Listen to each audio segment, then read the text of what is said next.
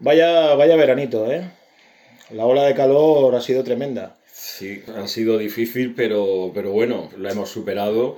Sí, pero ha provocado una excesiva sudoración, ¿eh? Muchísimo sudor, ¿eh? Mucha pasión, mucho sudor, subir el Atlas. Siempre cuesta, ¿no? Oh, Siempre ahí cuesta. ahí Menos- es eh, un- una, sudor- una sudoración totalmente apasionada. Pero bueno, ya estamos aquí. Ha pasado el verano. Al final, En- el esfuerzo siempre merece la pena. Sí, en todos los rincones de España ha habido mucho sudor y mucha pasión, desde Asturias a Murcia. Ciertamente, Se ha ciertamente. podido sentir. Bueno, uno, uno lo han sentido más que otros. Sí, sí, sí. Sí, Algunos incluso lo han palpado, más que sí, sentido, ¿no? Efectivamente. Sí, se palpa el sudor y luego viene el frescor y, Y el, bien, y el triunfo. el triunfo, la realidad. y- La realidad siempre pone a cada uno en su sitio. exactamente, exactamente. Bueno, pues empezamos con una explosión de sudor.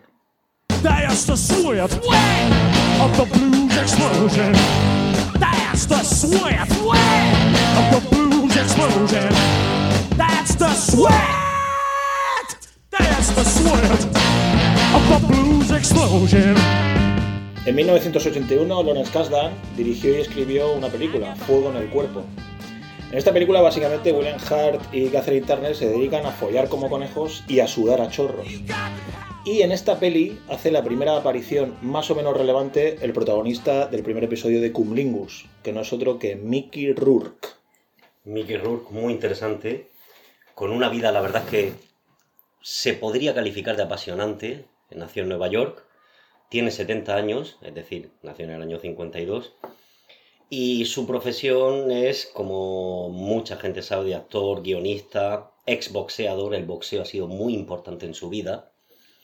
Y bueno, básicamente lo que se puede hablar de él en cuestión de biografía es que fue criado en la religión católica, su padre siendo muy niño lo abandonó a, a la madre y a él, y la madre se mudó con él a Miami, él ganó su primera pelea con 12 años, y lo que hace mención al cine, a lo que es su carrera cinematográfica, su debut se produjo en 1971 en una obra teatral, y en el cine con la película 1941 de Steven Spielberg. Luego le han seguido otras que son de sobra conocidas, como Nueve Semanas y Media, Fuego en el Cuerpo, El Corazón del Ángel. Pero yo creo que lo más importante de la vida de Mickey Rourke es que ha sido un paralelismo entre lo que es el boxeo y su carrera cinematográfica Sí. con su vida privada. Eso es lo importante. Ha Sí. sido un- es un personaje bastante singular.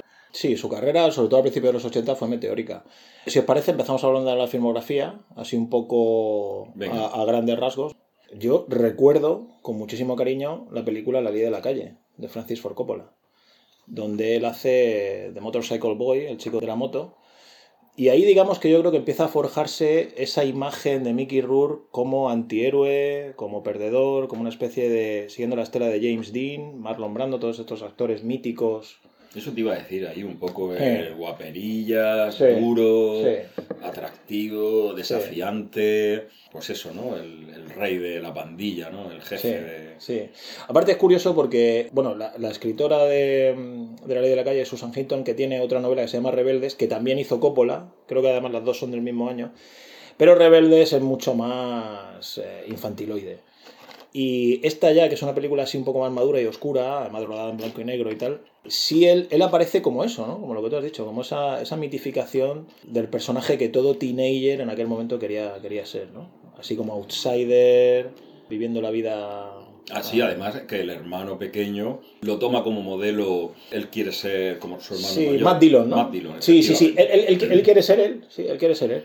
Entonces él todo el rato en la película, en la ley de la calle, es como un mito andante, realmente. Él apenas, si te fijas en esa película, él apenas hace nada. Él habla muy flojo, si lo habéis visto en versión original, habla muy flojo en esa película, eh, muy suavemente, al estilo Marlon Brando, por cierto. Y él prácticamente se dedica a pasar por la película como una especie de fantasmagoría, ¿no?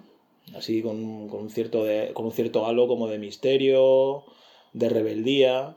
Sí, pero quizás también por un poco lo que le da el encanto Mm. luego de, Sí, sí, sí, de- persona atractiva nueve semanas y media, a un poco la carrera en ese ascenso meteórico ¿no? de los primeros años. Y por cierto, película en la que sale también, aparece Nicolas Cage, Sí, con una cara sobrino del director, sí, de- Coppola, sí. efectivamente haciendo sus primeros papeles. Chris Penn también sale por ahí. Exacto. Hermano de Son Penn, sí, sí. Una película a, reco- a recomendar realmente, La ley de la calle. Sí, sí, pues es que es muy interesante es- ese ascenso como nuevo James Dean, por poner una comparación irresistible. Sí, pero ma- ma- yo creo que eh, con, una, con una pulsión como más autodestructiva incluso que James Dean, ¿no? Es verdad que James Dean, bueno, acabó fatal, pero... Y bueno, además, paradójicamente, él hizo el anuncio ese de si bebes no conduzcas, controla la conducción y tal, y luego se fue a unas carreras y palmó, ¿no? En unas carreras de estas ilegales de coches, otra vez se cayó por un barranco y tal. Pero, mm, por cierto, le pasó lo mismo que a Rebelde sin causa. En la carrera esa que hace y tal. Que es curioso como a veces los paralelismos entre las vidas personales y los papeles que protagonizan. Y en el caso de Mickey Rourke que es, eh, es muy a señalar, porque él ha tenido altibajos importantes. Como habéis mencionado, tuvo una carrera meteórica en el cine. Sí, yo no sé si vosotros qué pensáis, pero en relación a los actores de su generación, estoy pensando en Kevin Bacon, Tom Berenger, Steve Gutenberg, Eric Roberts, el que era el hermano de Julia Roberts y tal, con el que tiene una película, Set de Poder, que está bastante bien. Pero él yo creo que tuvo una filmografía mucho más arriesgada. Él arriesgó más en películas, yo creo que de más calidad que todos Y estos. posiblemente más selecta, tú lo has dicho, Sí, de más calidad. sí, más sí, selecta porque. Manhattan Sur, por ejemplo, creo que hablamos. Manhattan de- Sur es, es una el película... papel del policía atormentado, Mm, muy buena, muy buena, de buenísima calidad. Entonces, pues ha tenido ese ascenso y tuvo esa caída en su vida personal. El boxeo siempre lo ha acompañado. Sí, porque refleja el boxeo un poco esa faceta suya de perdedor, de loser, de derrotado y, y yo pienso que es un papel que a Hollywood le gusta mucho la figura del perdedor, la figura de, de la persona que se redime, que lo intenta, que consigue salir adelante, ¿no? Como Rocky, como tantos otros. Y además en, en esto el tema del boxeo, ¿ves? Está muy relacionado con este estereotipo. Y Mikey Rourke es que, vamos, lo clava al 100%, sobre todo con una de sus últimas películas, con El luchador de Darren Aronofsky, donde, en mi opinión, es uno de los mejores papeles que interpreta porque, bueno, creo que es él mismo, es Ujú. mismo, se interpreta a su vida, a su vida propia, ¿no? Entonces, y esto a Hollywood le encanta. Y bueno, y cuando Sí. tenemos la suerte de que un director como Tarantino, como Aronofsky, rescata a estos actores que Que están- hacen, hacen bien su... Y que están prácticamente olvidados, Sí, sí. desgraciadamente, teniendo Sí, sí. talento. Sí, sí, pero que encajan Sí, pero- también en, en esos estereotipos que luego salen películas maravillosas como Pulp Fiction, como El luchador, y bueno, Sí, sí. Yo aquí quería señalar que la figura de perdedor de Mickey Rourke es una figura para mí curiosa, porque, como ha dicho antes Carlos, ha estado bastante invisibilizado en, en la industria de Hollywood, pero él ha sabido salir adelante a, ha sobrevivido a, Hollywood. a su... Sí, y... que no y- es fácil. que no es y- fácil. y realmente como él ha querido, ¿no? Haciendo, Hollywood haciendo es algunos una papeles... montaña de mierda enorme, o sea, hay Sí, que sí. decirlo todo porque... Sí. No, no, a- Hollywood ha jodido la vida a muchos actores, actrices sí, y sí. directores, Bueno, y algo- él ha sabido sobrevivir a ello. Bueno, actualmente creo que pasea chihuahuas, o sea, algún, Sí, tor- sí. algún tornillo se le ha aflojado por ahí arriba, pero, pero, pero bueno, sí, sí, digamos que... Bueno, eh, es interesante porque hay un libro que se llama El perdedor radical de Hans Magnus Enzensberger y aquí el escritor dice lo siguiente. Al fracasado le queda resignarse a su suerte y claudicar, a la víctima reclamar satisfacción, al derrotado prepararse para el asalto siguiente. El perdedor radical, por el contrario, se aparta de los demás, se vuelve invisible, cuida su quimera, concentra sus energías y espera su hora. Y yo creo que Mickey Rourke ha sido un poco eso en la industria de Hollywood.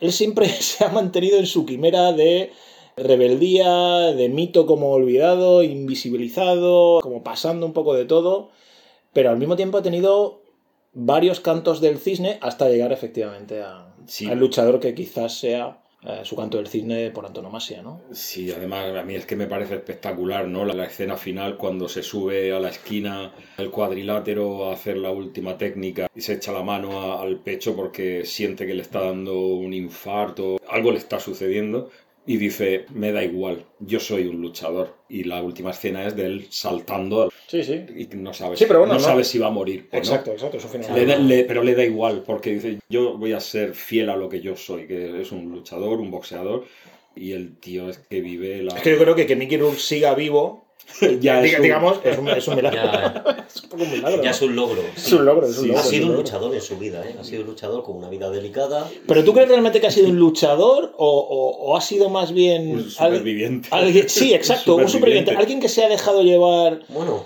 por una, por una suerte de... quien sobrevive ha tenido que luchar para poder estar ahí. Y algo has tenido que Sí, luchar y algo ha puede tenido ser. que sufrir. Tuvo su bajón, tuvo su ida a la oscuridad, renació.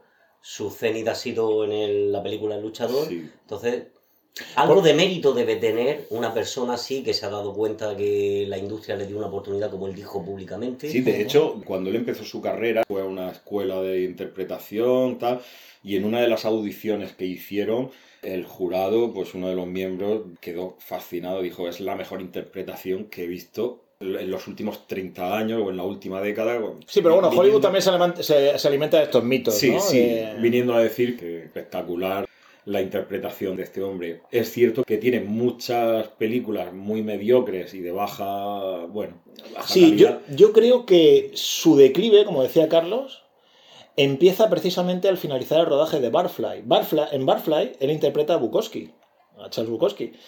Guión escrito por el propio Bukowski.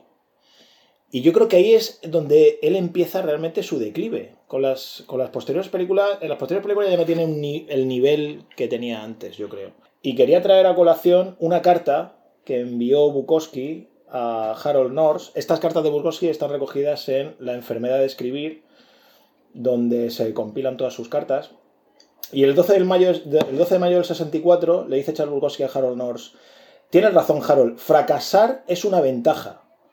Es mejor estar tranqui, currártelo a tu manera, libre, y fracasar cuantas veces quieras.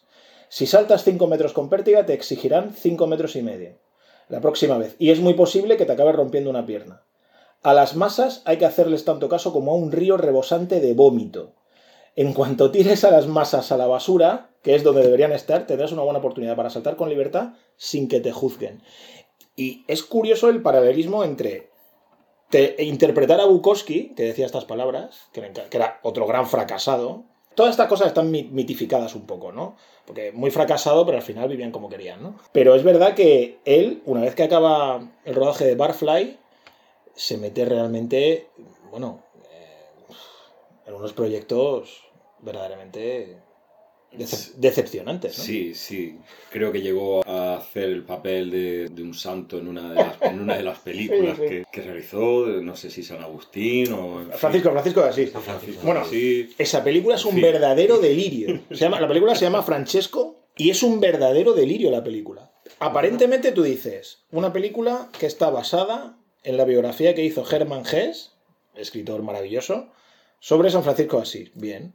La dirige Liliana Cavani. Perfecto. Liliana Cavani, directora maravillosa. Galileo, Los Caníbales, Portero de Noche. Portero de Noche, peliculón.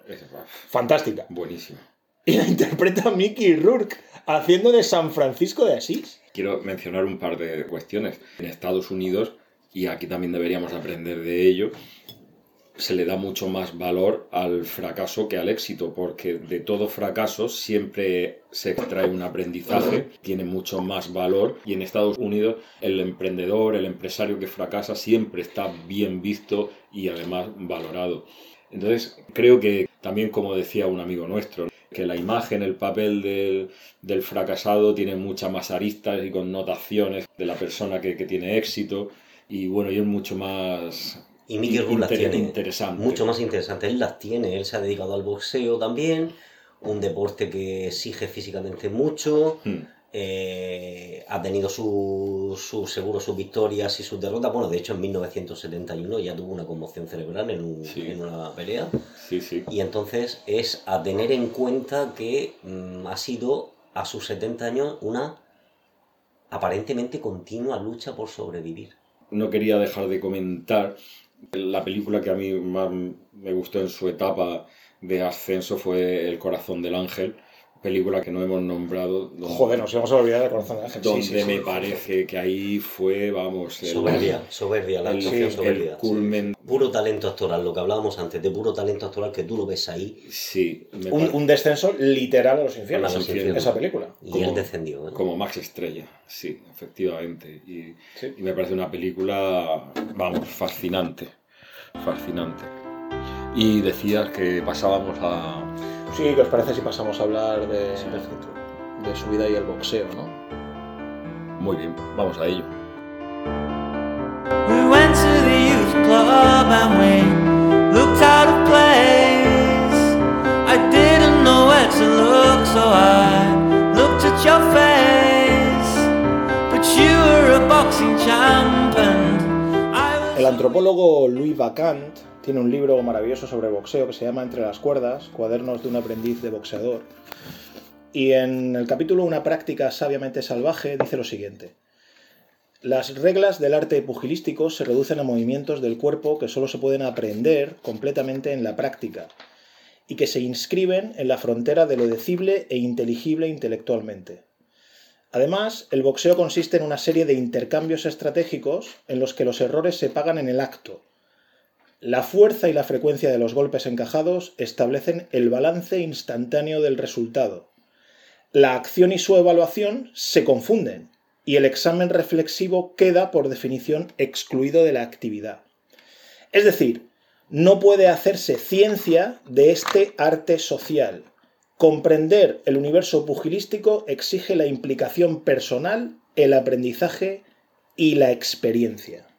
Y es muy cierto lo que dice, porque el boxeo es técnica y, preparación física, es una combinación de ambas. Sin embargo, de nada te sirve esa preparación física, que lo que te proporciona es el aguante, si no desarrollas una técnica que es con la que puedes tener una posibilidad de vencer a tu atacante, pero sin duda alguna es técnica. Y bueno, y aquí el personaje y el actor del cual hablamos, de, de Mikey Rourke, desde luego toda su vida estuvo en un constante devaneo con, e, con este mundo, que es un mundo un tanto oscuro, es un mundo que mueve unas cifras económicas muy elevadas y él siempre quiso pues bueno, desarrollar una carrera en este... Y que está lleno de perdedores, por cierto. Efe- efectivamente. Un mundo que prácticamente está lleno de perdedores. Es que la figura en el cine por antonomasia del boxeador es el perdedor.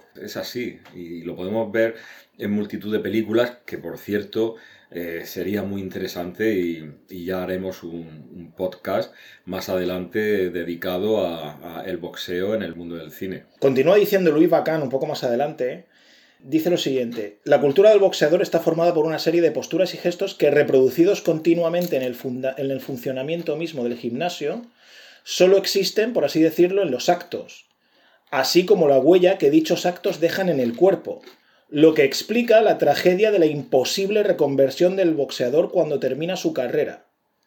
Es decir, el boxeador siempre será un boxeador. Correcto, y por eso decimos la grandeza un poco en ese sentido de la película del luchador, ¿no? Que él asume quién es. Entonces, eso es lo más grande de la idea que transmite el film, de ser fiel a ti mismo hasta el final, con las consecuencias que sean. De hecho, como bien apuntaba Carlos antes, tuvo una conmoción cerebral en un momento dado de, de su vida por peleas. En los años 90 por allá, bueno, hizo combates, no sé, en España con, con Poli Díaz. Bueno, tuvo ahí... un- Combates amañadísimo. Sí.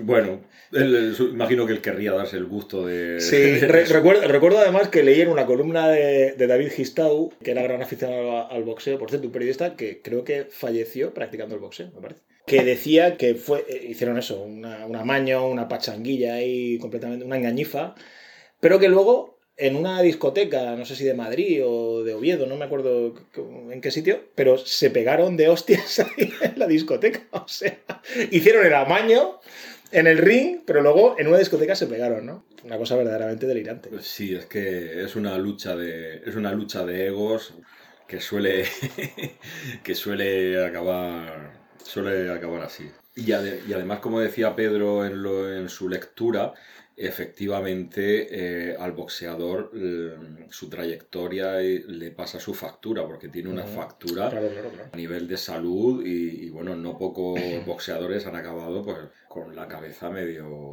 Pues en el caso del protagonista de este podcast, volver a señalar que dentro de todo lo que ha perdido sigue siendo un luchador con ganas de poder vencer, haciendo buenos papeles. últimamente desde el luchador no he visto un papel bueno de él. Pero yo sí quería yo sí quería sacar a colación una película muy poco conocida. No es una película verdaderamente interesante no cae mucho en el cliché melodramático pero es una película que el propio Mickey Rourke escribió. Él es el guionista de esta película. La película se llama Homeboy y tiene para mí cierto paralelismo con el luchador. En cuanto a que Mickey Rourke interpreta también a un boxeador venido a menos con una especie de lesión cerebral que, que no le deja muy bien ni anímica ni físicamente. Y, y, bueno, me parece una película interesante para ver la vida que, que él ha tenido, porque la, la encuentro bastante autobiográfica. No es, insisto, una película de las mejores, pero es una película interesante por lo menos para saber de la vida de este hombre. Y bueno, todo esto se refleja también en su físico. La cantidad de, cambios faciales que ha tenido últimamente Mickey Rourke con la cirugía estética, porque claro, el boxeo le ha dejado marcado de por vida.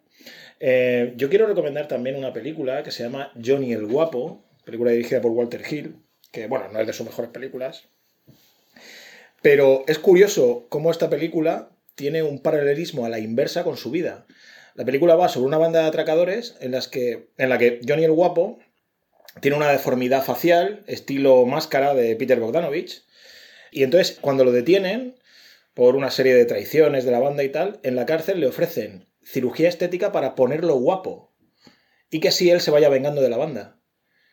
Esto es totalmente lo opuesto a lo que le pasó en la vida real. Se fue haciendo cada vez más monstruoso, ¿no? Con esos cambios de cirugía estética faciales verdaderamente increíbles, ¿no? Yo creo que también hay que tener en cuenta que Hollywood arrastra a las personas y sus costumbres, sus estilos, sus personalidades y es difícil mantenerse un poco equilibrado, ¿no? Por, si tuviera que escoger una, una palabra, entonces eh, creo que es complicado. Yo creo que hay que estar muy metido ahí y verse ahí para decir, jolines, no me dejo llevar por las modas, por las tendencias, todo esto. Visto desde fuera creo que es mucho más fácil, pero hay que estar ahí para...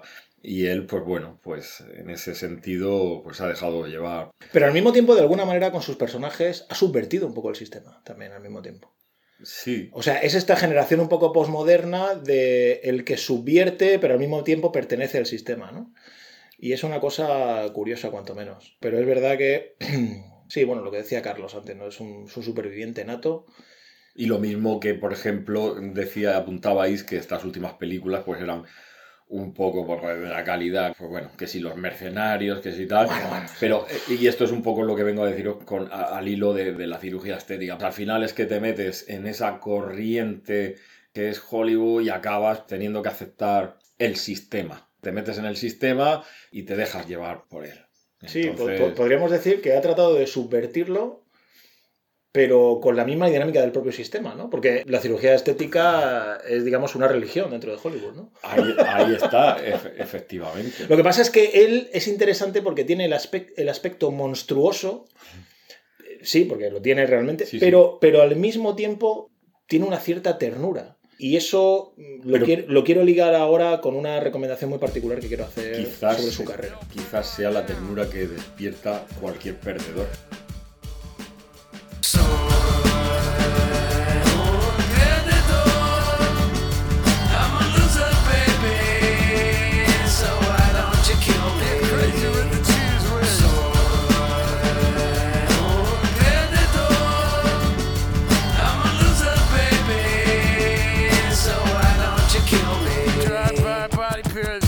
Bueno, un par de recomendaciones para quien quiera ahondar tanto en la figura de Mickey Rourke como en el mundo del boxeo. Yo quería recomendar la película del año 2000, Animal Factory. Animal Factory es una película carcelaria dirigida por Steve Buscemi. Steve Buscemi es actor mítico del cine independiente estadounidense.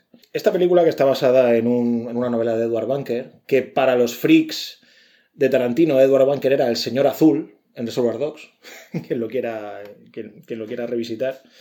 Es una película maravillosa en la que Mickey Rourke tiene un papel para mí que precede al canto de cisne del luchador. Mickey Rourke hace de un transexual en una cárcel masculina. Y realmente Steve Buscemi lo rueda con una ternura tal que a mí me parece uno de sus papeles más fascinantes. No tiene mucho metraje dentro de la película, pero el que tiene es verdaderamente imponente. Y yo recomendaría eso, Animal Factory de Steve Buscemi del año 2000. Y otra recomendación que quiero hacer es la recomendación de uno de mis cineastas documentalistas favoritos, que es eh, Frederick Wiseman. Frederick Wiseman realizó una película documental que se llama Boxing Gym, en un gimnasio de Austin, en Texas. Frederick Wiseman rueda de una manera maravillosa y además es muy interesante porque él no piensa que el documental sea una especie de cinema verité o cinema de la verdad, sino que él cree que tanto en la edición como en el montaje lo que hay es una clara intención de la mirada del director, ¿no? Es decir, está todo manipulado. Voy a leer aquí unas declaraciones que hizo Frederick Wiseman, que a mí me parecen impresionantes. ¿no? Dice, mis películas se basan en el no escenario, en la acción desmanipulada, pero la edición es altamente manipuladora y la captura de la imagen también es manipuladora. Lo que eliges, tanto para capturar como el modo en que lo haces y lo editas, la forma en la que lo estructuras, todas esas cosas son elecciones subjetivas. En Belfast, Maine tenía 110 horas de material y solo usé 4 casi nada en comparación. Todos los aspectos de una película documental implican elección y en consiguiente son manipuladoras. Para mí, el concepto de cine observacional y de cinema verité es simplemente un término pomposo francés que no significa nada. Así que, utilizando también un término pomposo francés, diré chapeau por Frederick Wiseman y su Boxing Gym.